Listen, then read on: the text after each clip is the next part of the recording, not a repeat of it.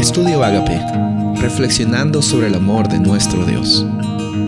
El título de hoy es Hacia la tierra prometida por un callejón sin salida. Éxodo 14:10.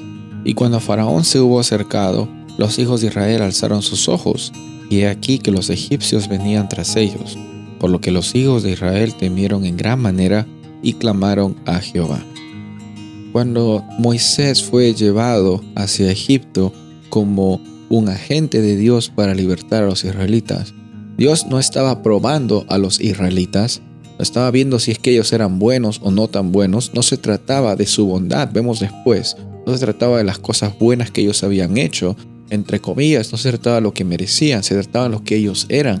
Por parte del pacto que Dios tenía con Abraham, Isaac, Jacob y su familia, Dios estaba con el pueblo de Israel y los iba a liberar porque la promesa que le hizo Abraham años atrás era de que ellos iban a recibir la tierra de Canaán por heredad. Ahora Moisés es llevado ante la presencia del faraón. El faraón, después de haber recibido una gran manifestación de Dios por medio de las plagas, bueno, los deja ir y después cuando los israelitas salen celebrando, llega un tiempo en el cual ellos finalmente están fuera de Egipto. El faraón se arrepiente, lleva a sus soldados y a su ejército para atacar al pueblo de Israel, asustarlos, y al parecer el pueblo de Israel estaba acorralado. Quizás como a veces tú y yo nos sentimos acorralados por algunas circunstancias complicadas en nuestra vida.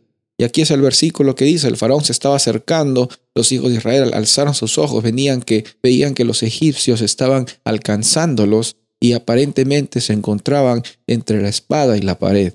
Pero Dios no sacó al pueblo de Israel para que sufran y mueran en el desierto. Dios sacó al pueblo de Israel porque había cumplido con la parte de su pacto. Ellos iban a ser de bendición, iban a ser multiplicados, iban a recibir esa tierra de Canaán por heredad. Ahora tú y yo también a veces nos sentimos acorralados por las circunstancias y pensamos que en el medio del desierto de nuestras vidas vamos a perecer.